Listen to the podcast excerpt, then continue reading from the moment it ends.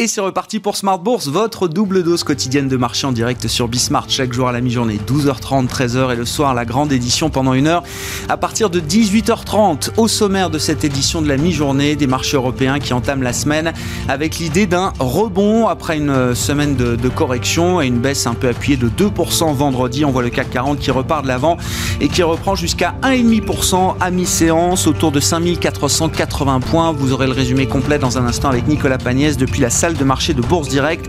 On notera que ce sont les, le secteur de la technologie euh, en Europe qui euh, emmène le rebond aujourd'hui, alors qu'à l'inverse, on voit le secteur des foncières commerciales qui est à nouveau lourdement attaqué, notamment en France, avec bien sûr les dernières mesures de restrictions sanitaires qui ont été communiquées ce week-end par le gouvernement. On voit ainsi Clépierre ou encore Unibail Rodamco qui signent de, de lourdes baisses aujourd'hui sur le marché euh, français.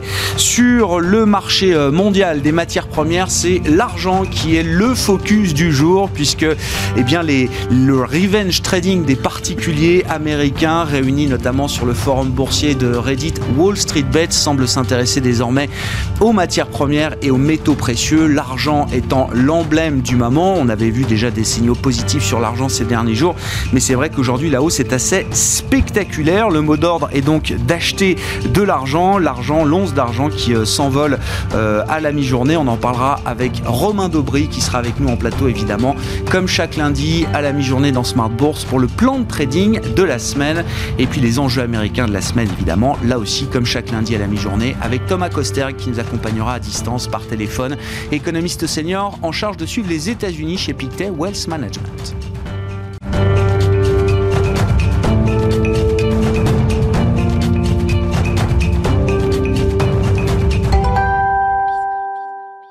Un début de semaine positif pour les marchés européens. Le résumé complet à mi-séance, c'est avec Nicolas Pagnès depuis la salle de marché de Bourse Direct. La tendance est à la hausse toujours sur le marché parisien. Les investisseurs semblent vouloir amorcer un rebond en ce début de semaine après avoir vu le CAC 40 perdre 2,7% sur le mois de janvier. Un rebond porté par la publication des indices PMI mais aussi par l'accalmie de la fronde des investisseurs réunis sur la plateforme Wall Street Bets sur le marché action. Ceux-ci semblent en effet s'intéresser à présent aux métaux précieux et plus précisément à l'argent. Le forum appelle en effet à une action coordonnée sur l'argent euh, métal afin de provoquer, je cite, le plus gros short squeeze au monde. Qui a d'ailleurs gagné jusqu'à 7% sur le marché spot en Asie ce matin. Une sortie des marchés actions qui permet aux investisseurs de se concentrer sur les indicateurs du jour, à savoir la publication des indices PMI de l'activité manufacturière pour le mois de janvier. En France, celui-ci gagne 0,5 points pour se hisser à 51,6 points, un niveau que l'indice n'avait pas atteint depuis 6 mois. En zone euro, l'activité manufacturière fait également mieux que prévu, mieux que prévu affichant un indice PMI à 54,8 points contre 54,7 en estimation flash.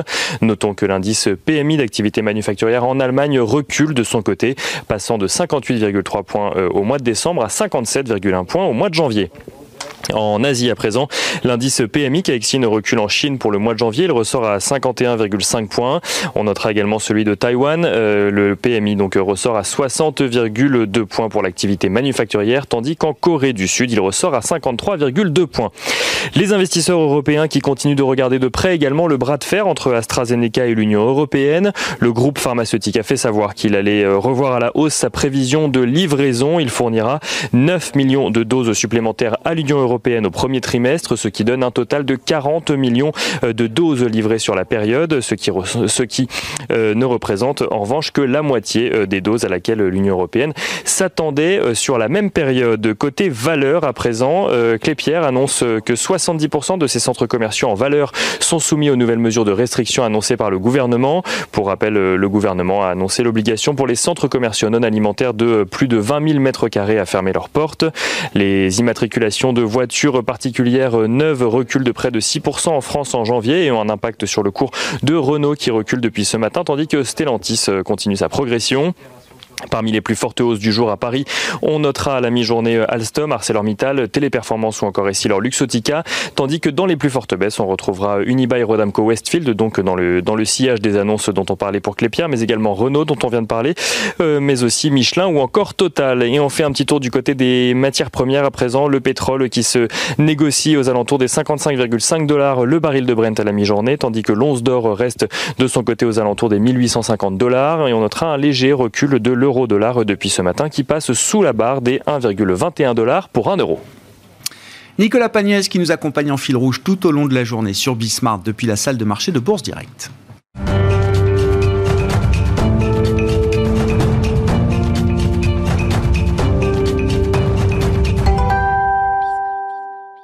Et c'est une grosse semaine qui commence pour les investisseurs. Romain Dobré est avec nous en plateau, comme chaque lundi à la mi-journée, pour le plan de trading avec Bourse Direct. Bonjour et bienvenue, euh, Romain. Bonjour, Grégoire. Grosse semaine, des publications de résultats, évidemment. Il y aura une centaine de sociétés du S&P 500 qui publieront cette semaine. De la macro avec euh, l'emploi américain en, fin de semaine. Et puis, euh, le, le bruit du moment avec le revenge trading des particuliers, euh, notamment aux États-Unis. Est-ce que les marchés sont prêts à repartir de l'avant? Ça semble être en tout cas la tendance euh, imprimée par les indices européens en ce début de semaine, Romain. Euh, oui, ça semble être le cas. Aller franchir des plus hauts récents, je suis pas sûr encore. en revanche, on atteint des cibles graphiques intéressantes avec peu de pression baissière ou quasiment enfin quasiment pas, 10 000 contrats futurs ouverts contre 5 610 points, euh, jusqu'au point bas de 5 399 euh, à la en clôture vendredi. Euh, donc pas beaucoup de pression baissière, et même au cours de la baisse de 2% de vendredi, 6 000 contrats futurs détruits sur une position globale qui était à un peu moins de 300 000. Donc il n'y a pas, pas, pas, de pression baissière, et même au contraire de la prise de, de, bénéfices par les vendeurs ah, qui, qui déjà débouclent une partie des positions. On peut imaginer que le solde ou une bonne partie a été débouclé ce matin dans le rebond qu'on connaît en ce moment d'environ 1%. C'est un peu non mais Romain, on avait dit quoi? Baisse de 4, 4 à 7%, c'est ça pour les indices européens? C'est à peu près ce qu'on a fait entre 5007 et 5004, euh, grosso modo, pour le CAC. Hein. C'est 6,80, oui, je crois, pour le CAC. 6,80, euh, soyons précis. et c'est bah, des figures de retournement très propres, très précises. On, pourra, on va le voir sur les autres indices. Mais c'est déjà le moment, vous dites, pour les vendeurs de se racheter, et donc ça veut dire qu'autour de 5004, on est tombé 5380 autour, je crois, sur le CAC 40 vendredi, là, sur cette baisse de 2%. C'était déjà des niveaux d'entrée ou des niveaux de rachat pour, euh, pour les positions vendeuses Ah voilà, il faut le voir en deux temps. Je pense qu'il y a déjà, si on est vendeur, on se rachète, c'est bien de prendre du bénéfice. Euh, il n'y a pas de figure de retournement dans l'immédiat, mais on est déjà en train de rebondir. On a rebondi déjà par deux fois sur la, sur la zone basse. Euh, il y a toujours de la protection de la couverture dans les portefeuilles. Et puis on avait vu qu'en décembre dernier, c'était un niveau intéressant pour les investisseurs qui, avaient, qui étaient intervenus assez rapidement dans cette mhm. zone-là. D'où la cible qu'on avait fixée et qui collait très bien avec cette figure de retournement baissière sur l'indice le, sur le, CAC 40. Donc on a, on a un contexte, oui, qui est propice à probablement entrer sur le marché. Ce qui est nouveau sur ce niveau-là, c'est qu'il va falloir, à mon avis, faire beaucoup plus de, sélectivité dans les dossiers, qu'on ne va pas tout acheter. Euh, on voit que c'est un peu lourd sur le secteur automobile. Euh, les bancaires, ça patine aussi. Euh, moi, j'étais assez intéressé par le secteur de, alors, le, trio Airbus, Safran, Thales. Je constate que ça a du mal un peu, ça patine, compte tenu des, annonces qu'on vient de connaître aussi. donc, voilà, il y a il va falloir sélectionner les dossiers, sélectionner les secteurs, et à l'intérieur des secteurs, faire de la, discrimination aussi. Euh, on voit par exemple, le secteur, euh, il y a un indice biotech européen qui baisse ce matin, qui fait partie plus forte baisse. Pourtant, il y a beaucoup d'activités sur les biotech ce matin. Il y a au moins 5 biotech qui sont, ou medtech qui sont en hausse de plus de 10% à Paris ce matin. Mm. Donc il y a de l'intérêt, mais de l'intérêt ciblé. Euh, et je crois que c'est là où il va falloir commencer à faire vraiment du tri sur les valeurs. Bon, Stock picking, sélectivité, c'est le mot d'ordre pour l'instant qu'on tient pour cette année 2021. Euh, si on regarde techniquement les, grands indices, partons peut-être d'ailleurs de, Wall Street, qui aura moins corrigé que les indices euh, européens, qui semblent être prêts à repartir de l'avant. On voit les indices futurs qui sont positifs avant l'ouverture des marchés euh, américains. Qu'est-ce qu'on peut dire là des grands indices US techniquement parlant, Romain? Alors si on regarde le, Nasdaq, c'était intéressant de voir déjà la réaction sur la cible graphique qu'on s'était fixée la semaine dernière. Mhm. c'est pour dire que effectivement 13 530 c'est un point qui a été identifié. C'était la duplication du trading range précédent, 10 945, 12 260. C'est le Nasdaq 100 en graphique hebdomadaire que vous avez sous les yeux. On voit qu'on est allé chercher la cible parfaitement, graphiquement, euh, et qu'on s'est arrêté dessus, et qu'on a consolidé quasiment dans la foulée, 3-30% de baisse, et qu'on est allé chercher la borne basse du canal qu'on évoquait ensemble la semaine dernière. Donc c'est un marché qui est très propre graphiquement et techniquement. Ça veut dire qu'il y a plus de spéculation que beaucoup de fonds, euh, même si globalement c'est soutenu et étayé avec du volume, je ne l'ai pas indiqué là. Mais euh, voilà, donc on a pour l'instant un coup d'arrêt dans une tendance avec euh, une bougie qui avale la, bougie de la semaine précédente qui avale celle de la semaine d'avant sur le Nasdaq. C'est un avalement baissier. C'est marque au moins un coup d'arrêt probable mhm. sur, le, sur le marché. Ceci dit, on réagit et on est déjà à l'intérieur du canal sur les futurs. Euh, donc voilà, il y, a un petit canal haussier. Un marché qui se comporte plutôt bien, proprement, techniquement, même s'il y a des, remous. Ça, c'est ce qu'on pouvait dire pour le Nasdaq. On voit que des cibles un peu au-dessus, si on arrive à s'en extraire, je suis pas sûr qu'on ait les relais dans l'immédiat. Alors peut-être que ça va venir effectivement des publications d'Amazon, d'Alphabet euh, mardi soir, mais pour l'instant, je suis pas sûr qu'on ait le relais. Alors, on peut regarder effectivement le Dow Jones. Euh, là, on, voit qu'on avait bah, le haut du canal qu'on avait évoqué, le haut du canal de long terme. J'ai zoomé un peu plus cette fois-ci pour voir les, niveaux de retracement possibles. Euh, on a buté euh, pendant trois semaines hein, sur le haut de ce canal. C'est toujours un graphique hebdomadaire. Et puis, on a formé ce mouvement de correction. Enfin, cette purge, on a un peu crevé l'abcès. En fait, le mmh. marché avait ah du mal à trouver des relais. il baisse. On a baissé avec du volume à Paris quand même. Donc, probablement, encore une fois, de la sélectivité sur les dossiers, c'est quand même un signe. Et je ne sais pas si on va pouvoir retrouver le relais pour aller chercher des nouveaux points hauts forts tout de suite. Euh, on est dans un contexte d'incertitude, mais on voit un marché qui se comporte de façon technique, encore une fois, graphiquement propre, saine. Donc, vous avez les niveaux à l'écran, 29 880, on a mm. réagi dessus assez fortement ce matin sur, le, sur les futurs, sur le Dow Jones. On est déjà euh, en dessous du 30 200 points, donc vraiment dans cette zone-là. Euh, il y, a, y, a, y, a, déjà un peu d'intérêt, en tout cas des rachats de short. Donc, on va voir comment se construit le marché, sélectionner, mais oui, ça semble être un, point de, un niveau de, intéressant pour, pour, pour agir pas exclure la possibilité d'une baisse complémentaire, mais ça n'a pas l'air d'être le scénario. Il y a de l'intérêt, il y a du cash, et comme on l'avait évoqué, le, mois de novembre a été, l'accélération haussière du, du, début novembre a été très brutale, et probablement beaucoup d'investisseurs sont prêts à rentrer. Et on savait qu'il y a un consensus euh, qui voulait acheter sur ce niveau-là, euh, assez, assez marqué, donc probablement des intérêts. Donc c'est probablement la même structure sur les marchés américains. Bon, le S&P 500, d'un mot peut-être, euh, si on a le graphique aussi, euh, oui, alors aussi en horizon hebdomadaire. Pour vous montrer qu'il y a aussi une marge de correction importante, le S&P 500, lui, il est carrément, il a largement débordé son canal haussier que vous voyez en violet. Il est allé même chercher une, dépasser une oblique haussière encore plus importante et il est allé s'appuyer dessus. Toujours reste, il reste toujours très technique. On pourrait continuer à retracer, descendre à 3646, même 3509 points, sans remettre du tout en ah cause l'excès de dynamique mmh. haussière, puisque, enfin l'excès, en tout cas la, force de la dynamique haussière, mmh. euh, sans remettre en cause quoi que ce soit, et donc avec des cibles potentielles, puisque le marché est très technique, donc euh, aux alentours de à moyen terme, 4190 points. On n'y est pas encore. Je ne vois pas comment, encore une fois, vous voyez cette bougie hebdomadaire, un vrai coup d'arrêt sur le, sur le marché. Donc oui, il y a, y, a, y a, un coup d'arrêt dans, dans, la hausse. Il va falloir retourner trois semaines pour déclencher un mouvement baissier. On va peut-être pas sur le Dow Jones, euh, le, même, le même temps à peu près sur le, sur CAC 40. Donc on va, on va pas euh, probablement aller chercher de nouveaux sommets immédiatement, mais on a des niveaux d'entrée qui semblent intéressants et rassurer ce rendement qui est intéressant actuellement. Puisqu'on est sur les marchés américains, Romain, comment est-ce que vous intégrez dans votre analyse de marché le, phénomène? Alors, moi, j'appelle ça maintenant du revenge trading, c'est-à-dire puisque visiblement il y a quand même une ambition. Euh, politique ou en tout cas une, une, ambition de mettre à mal certains grands fonds spéculatifs du, euh, du marché euh, à Wall Street. Ça semble être une des motivations de ces Reddit traders, comme on les appelle aux États-Unis désormais.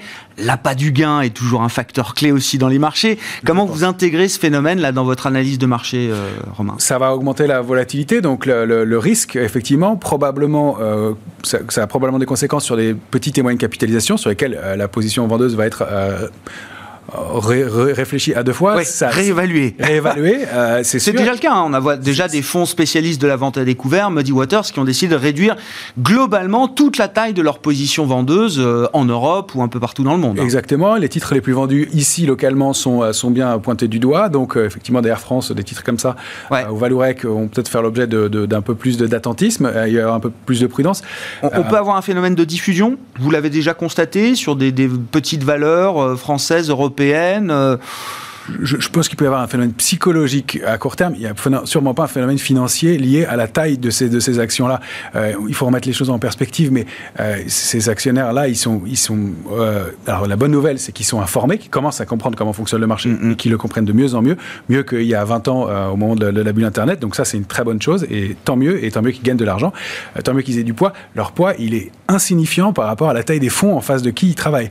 Ces, ces, gros fonds, je ne sais pas, ça doit être entre 15 et 25 gros fonds euh, qui représente 80% du volume mondial, on ne peut pas croire qu'une une, une, coordination euh, d'investisseurs particuliers puisse faire bouger, en tout cas pas des valeurs comme l'argent, etc., pour lesquelles ce sont des mouvements de long terme. Sur des petites et moyennes capitalisations, oui, ça peut avoir une incidence, euh, et effectivement, il, peut y avoir des mouvements de ce côté-là. Pour le reste, oui, peut-être un peu plus de prudence de la part de certains sur la, vente à découvert, et puis, bah, puisqu'on parle du sujet, mais une obligation de régulation qui paraît importante globalement, parce qu'on ne peut pas se retrouver comme un fonds vendeur de plus que le nombre d'actions existantes sur la, sur la, sur la valeur, euh, il y a une question de, de compréhension, il y a une question technique, il y a une question éthique, il y a une question de fonctionnement du marché qui ne peut pas fonctionner comme ça. Ça, c'est pas normal. Oui, c'est ça. Le point de départ, c'est quand même des positions short monstrueuses qui ont été construites sur GameStop au point qu'on a, je crois, plus de 60 millions d'actions vendues à découvert pour un flottant, des, des, actions en circulation libre sur le marché de seulement 50 millions, en tout cas selon les derniers pointages qu'on a pu avoir. Donc, on va avoir 130% de forme d'excès de ce point de vue-là déjà. Qui est, qui est,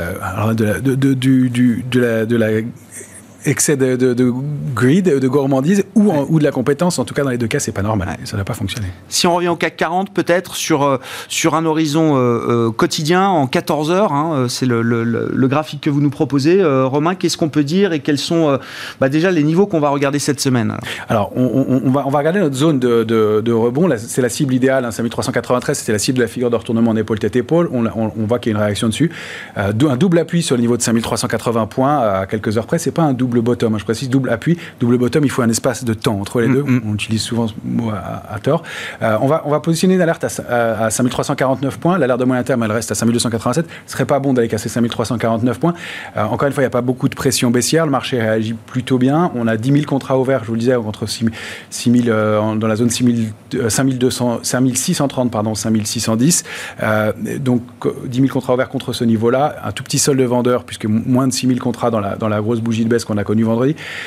Il n'y a pas vraiment de raison d'aller plus loin. Maintenant, on voit qu'on a construit aussi de façon propre et harmonieuse un canal baissier de court terme, alors qui euh, a besoin d'être validé encore parce que les, les bornes ne sont pas, sont pas touchées trois fois, mais on voit des, niveaux, des points de repère intéressants. Ce qui est intéressant aussi, c'est de regarder la décomposition du fonctionnement au sein de l'indice euh, la semaine dernière, puisqu'il y a eu beaucoup d'arbitrage et de la position ouverte dans les deux sens, donc beaucoup de bagarres vendeurs-acheteurs, mais avec un petit sol à la, mm. faveur des vendeurs. Et euh, et donc des, niveaux de retournement qui pourraient se situer. Alors au-dessus de 5482, ce sera déjà un premier signe. On sortirait du canal baissier, c'est pour être important. Pour moi, c'est plutôt au-dessus de 5549 que va jouer la réactivation de la dynamique haussière, parce que c'est là où il y a eu les derniers contrats vendeurs ouverts. Euh, et c'est là où on pourrait euh, avoir à nouveau une dynamique haussière pour aller chercher les plus hauts annuels. Je suis pas sûr qu'on ait les moyens encore de les ah, déborder dans l'immédiat. C'est peut-être un peu euh, ambitieux pour tout de suite, quoi. Oui, il y a quand même un vrai coup d'arrêt sur les marchés, un mouvement qui s'est construit en trois semaines. Euh, on n'arrête pas un mouvement baissier comme ça avec du volume d'un coup. Donc probablement, euh, probablement des choses à reconstruire, mais beaucoup de choses à faire sur les valeurs, sur d'autres actifs, euh, effectivement, directement et indirectement peut-être sur l'argent? J'en sais rien. Si on termine avec l'argent, puisque c'est la cible du moment. l'argent qu'on a déjà évoqué avec vous il y a quelques temps. Hein. C'est avant même le phénomène des euh, Reddit traders euh, américains, c'est déjà un actif qui vous intéressait beaucoup. Ouais, ça et les ressources de base, tout ce qui est euh, aux métaux en général et mais donc métaux précieux aussi. Ça fait quelques temps qu'on travaille dessus. Je vous ai proposé là un graphique en hebdomadaire. Il est très dézoomé pour qu'on voit jusqu'où était l'argent et encore, il était à plus de 50 dollars l'once en 2011. on voit qu'il y a eu donc une, une, grande structure de retournement haussière qui s'est mise en place avec un grand trading range sous 22-26.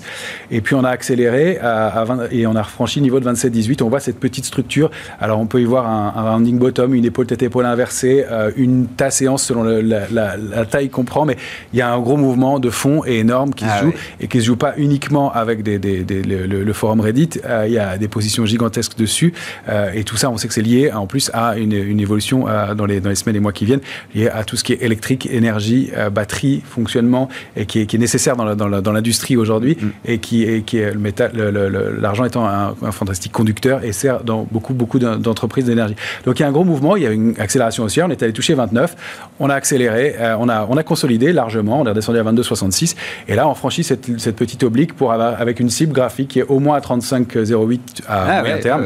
On est autour de 30 là au moment Et là on est autour de 30 qui est un niveau psychologique et un seuil de, de ah et un seuil de, de résistance que j'ai pas indiqué là pour, pour simplifier le graphique, ne pas le rendre trop lourd et sur lequel on voit qu'on prend déjà un petit peu de bénéfice donc, si cette grosse, euh, cette grosse, euh, ce gros mouvement de fond euh, existe, en tout cas, certains prennent déjà du bénéfice dessus. Donc, il y a le, pouvoir de l'intention, en tout cas, de, de, battre les fonds. Il est aussi drivé par la spéculation, c'est certain. Et puis, il y a des fonds qui sont à la vente, il y a aussi beaucoup de fonds qui sont longs, hein, notamment sur l'or. Euh, voilà, on sait que Citadel, par exemple, qui est un des fonds spéculatifs dont le nom circule beaucoup en ce moment, est à l'achat sur, euh, sur l'or. Ils détiennent une position importante sur l'argent, pardon, sur l'argent. qui s'envole de 10% aujourd'hui. Merci beaucoup Romain. Romain Debré avec nous chaque lundi à la mi-journée dans Smart Bourse pour le plan de trading avec Bourse Direct.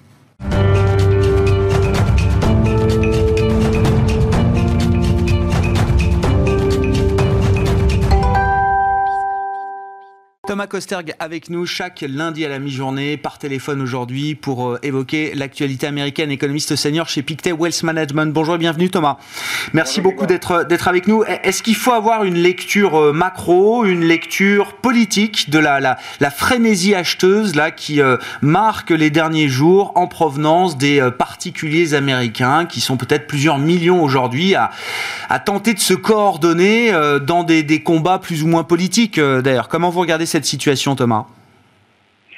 Oui, tout à fait. Il y a plusieurs lectures. Hein. La, première lecture est peut-être en effet une, question politique et sociale. Hein. Quel, lien avec ces phénomènes, en tout cas ces poches d'insurrection hein, politique qu'on a aux États-Unis. En tout cas, on sent dans certains forums de, cette plateforme Reddit un sentiment anti-élite et en particulier anti-élite euh, financière. Donc ça, ce sera un point intéressant. Enfin, surtout que je, je laisserai moi aux, aux, chercheurs en sciences sociales et aux historiens, mais euh, quand même un, un, point à noter.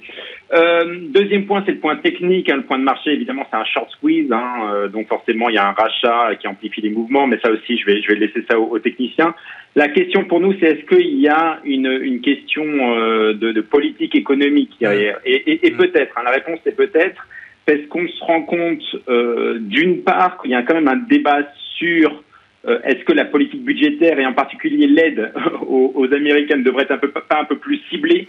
Qu'on se rend compte quand même que les chèques qui ont été envoyés aux Américains, parce que les Américains ont donc reçu des chèques de 2000 dollars au printemps, ils ont encore reçu euh, des nouveaux chèques depuis le mois, fin décembre, hein, un chèque de 600 dollars. On se rend compte que c'est les, les, multiplicateurs. Donc en gros, qu'est-ce qui retourne dans l'économie réelle? C'est environ 20% seulement de ces chèques. Donc le reste, et en partie épargné et en partie notamment bah, dépensé dans les marchés financiers, puisqu'en plus les Américains ont du temps avec euh, les mesures de, de, de, de confinement, hein, euh, comme, en, comme, en, Europe hein, d'ailleurs. Et donc, est-ce que l'argent est vraiment bien employé quand on envoie des chèques de façon non hmm. ciblée? Et ça, c'est un vrai débat parce que à l'heure où on est en train de discuter euh, le programme de Joe Biden et notamment son nouveau plan de relance de 1900 milliards de dollars, il y a des voix qui s'élèvent en disant peut-être il faudra un peu plus mieux cibler l'aide qu'on va envoyer aux, Américains et peut-être revoir à la baisse d'ailleurs ces fameux euh, ces fameux chèques. Donc ça a une conséquence, je pense là-dessus. Et évidemment l'autre conséquence c'est sur la politique monétaire. Euh, euh, il y a quand même de l'introspection sur euh, est-ce que la politique des taux bas et des, de l'inondation des liquidités à travers les programmes d'achat d'actifs est-ce que encore une fois ça va ça se transmet bien aux bonnes personnes? Est-ce qu'on aide les bonnes personnes dans l'économie? Encore une fois on, on, on, voit ces phénomènes spéculatifs qui sont en partie liés euh, à de l'endettement euh, via des, en gros des, des, prêts sur marge hein, pour, euh, pour, pour l'achat d'actions. De, de, est-ce qu'on est, déjà dans une Est-ce que est-ce que c'est le reflet d'une situation où les effets négatifs de ces politiques monétaires budgétaires sont plus importants que les effets positifs? Quand même pas, Thomas. Non, quand même pas, hein, quand même pas. Mais euh, c'est vrai que la Fed, par contre, est un peu trop rapide en balayant ces aspects-là. En gros, euh, Jérôme Powell, le, le, le, le, président de la Fed, nous a dit la semaine dernière, en gros, hein, circuler, il n'y a rien à voir. Moi, je suis là pour le taux de chômage, enfin pour euh, pour faire baisser le taux de chômage et pour l'économie réelle. Je garderai les taux bas pour longtemps. Donc en gros, on a quand même une certaine, une quasi-certitude sur une des, des, taux bas pendant longtemps. Euh, et en plus, on continuera les achats d'actifs qui sont quand même très élevés, à 80 milliards de dollars juste sur les sur les sur les fonds du Trésor et, 40 milliards de dollars supplémentaires sur euh, les euh, obligations hypothécaires. Bref, 120 milliards de dollars par mois qui sont injectés dans les marchés financiers, euh, c'est quand même massif. Bref, et Jean Paul nous dit non, non, mais moi, euh, je laisse ça aux régulateurs et en gros, euh, je continue. Alors que quand même, hein, il y, a, y, a, quand même un, un le risque pour le business cycle américain et pour l'économie américaine, enfin pour le cycle, euh, c'est moins un risque classique de manque de demande et, ou, ou de risque euh, euh lié euh, à une récession classique. C'est quand même, mm. il y a quand même un risque lié à un moment hein, au, prix des actifs type eh année année 2000 hein, quand même. c'est quand même le risque plus important par rapport potentiellement parce que là on est une reprise économique donc c'est euh, alors certes, il peut y avoir des, des trous d'air dans la, dans la demande, mais on a l'impression que euh, Jérôme Powell et la Fed un peu plus tellement focalisés là-dessus qu'on en oublie, euh, y compris la microéconomie et le fonctionnement des marchés financiers qui peuvent à un moment se retourner. Mais on est d'accord, on n'en est pas là. Hein, c'est pas c'est pas le sujet du jour. Ça, mais voilà, il faut quand même garder ça à l'esprit. Oui, on sait qu'une bulle qui éclate, c'est des transferts de richesse euh, très importants. Il y en a euh, beaucoup qui perdent et euh, quelques-uns qui gagnent. Donc c'est quand même un, sujet à surveiller. Bon, pour l'instant, on est en pleine, en pleine spéculation, en pleine frénésie. Donc on va suivre ça évidemment. Sur le plan budgétaire, vous le disiez, Thomas, peut-être que la situation de marché va faire réfléchir à, la taille des chèques et, aux personnes à qui on va pouvoir adresser ces chèques. Est-ce que ça fait partie d'ailleurs des discussions qui vont avoir lieu aujourd'hui entre Joe Biden et un groupe de, de 10 sénateurs républicains républicains, je crois, qui sont venus avec une proposition budgétaire alternative de taille déjà bien moins importante que ce que les démocrates euh, euh, ambitionnent euh, jusqu'à présent. Hein. Tout à fait. Hein. Donc le plan de Joe Biden, le plan de relance, c'est donc 1900, enfin de, stimulus, c'est 1900 milliards de, dollars. Et on a un peu l'impression qu'en effet ça patine. Hein. Il y a un peu un retour à la réalité depuis que Joe Biden s'est installé à la Maison Blanche, notamment lié au Congrès, puisque je rappelle les, règles pour faire passer la loi au Sénat, en tout cas sur la, la ce qu'on appelle la voie classique, c'est il faut trouver 60 voix sur 100 au Sénat. Donc il faut trouver 10 républicains, d'où l'importance de ces 10 républicains qui vont se présenter aujourd'hui pour discuter avec les démocrates, parce qu'évidemment, ils ont un peu le, pouvoir de veto sur, sur toute législation. Et eux, en effet, ils arrivent avec un paquet qui est de moins de 1000 milliards de dollars, avec des chèques notamment qui sont rabotés. Euh, moi, je pense qu'en effet, je pense que la, la, vérité est un peu quelque part entre les deux aspects, entre le plan des républicains et le plan des démocrates. Euh, et on risque d'avoir en effet une, aide, une aide budgétaire qui est, qui est, qui est rabotée euh, autour de 1000 milliards de, dollars, mais ça sera suffisant, j'ai envie de dire, euh, pour pallier les, les, les risques économiques euh, actuels. Je pense que la, la vraie question, c'est en fait toujours, hein, toujours la même question, c'est celle du virus. Hein. Il faut mettre ce, virus sous contrôle. Les États-Unis ont, vacciné. On est à peu près à 9% de la population qui est vaccinée, mais ça reste trop faible. Hein. Si on continue à ce rythme, l'économie ne rouvrira pas potentiellement avant le troisième trimestre. Hein. Donc il y a quand même un risque de, voilà, de voir un peu un enlisement euh, notamment par rapport à cette espérance du rebond euh, de la consommation qu'on attendait tous au deuxième trimestre et qui risque d'arriver seulement au troisième. Bon, plan budgétaire toujours euh, nécessaire. La, situation épidémique qui devrait encore peser sur le marché du travail, j'imagine, Thomas, on aura en fin de semaine les, le grand rapport mensuel sur l'emploi pour le, mois de janvier. Est-ce qu'on est toujours sur l'idée de, destruction d'emplois dans l'économie américaine sur les dernières semaines? En tout cas, on est sur un rapport de l'emploi, oui, qui, s'annonce pas terrible. Je rappelle hein, que euh, comme une grande partie des, États-Unis euh, était encore en mesure de, de, de, de confinement, semi-confinement. Donc là, voilà, la Californie essaye là euh, un peu tourne la page, on rouvre les restaurants qui sont à l'extérieur. À New York aussi, euh, on, on, on, va on va rouvrir d'ici euh, d'ici le mois de mi-février. Euh, donc voilà, il y a une réouverture, mais voilà, le mois de janvier, bah, c'était pas un, un, mois qui a commencé de, de façon exceptionnelle. Et oui, je pense qu'il faut s'attendre euh, c'est possible qu'on ait un rapport de l'emploi potentiellement euh, négatif, comme il était d'ailleurs au mois de au mois de décembre. Je pense que février sera meilleur parce qu'il y a un peu cette réouverture, mais la question c'est combien de temps ça va durer dans la mesure où il y a les nouvelles, euh, les nouveaux variants sont aussi aux États-Unis. Il y a même des variants autochtones aux États-Unis. Donc, regardons la situation de, de, près. Encore une fois, je pense que c'est vraiment le, le, le, vaccin et la vaccination qu'il faut qu'il faut regarder. Et encore une fois, elle est assez lente, donc il y a quand même un risque de potentiellement une rechute au mois de mars-avril. Hein. Bon, attention hein, pour euh, l'activité économique à court terme aux États-Unis. On est toujours dans un phénomène de stop and go sanitaire avec des conséquences euh, économiques évidemment qui vont avec, que ce soit sur l'emploi ou sur l'activité en, général. Merci beaucoup Thomas. Thomas Koster qui est avec nous chaque lundi à la mi-journée dans Smart Bourse pour évoquer les, les enjeux américains de la semaine. Euh, Thomas Kosterg, économiste senior en charge de suivre les États-Unis chez Pictet Wealth Management à Genève. Voilà pour Smart Bourse, l'édition de la mi-journée qui se termine et on se retrouve évidemment ce soir en direct à 18h30 sur Bismart.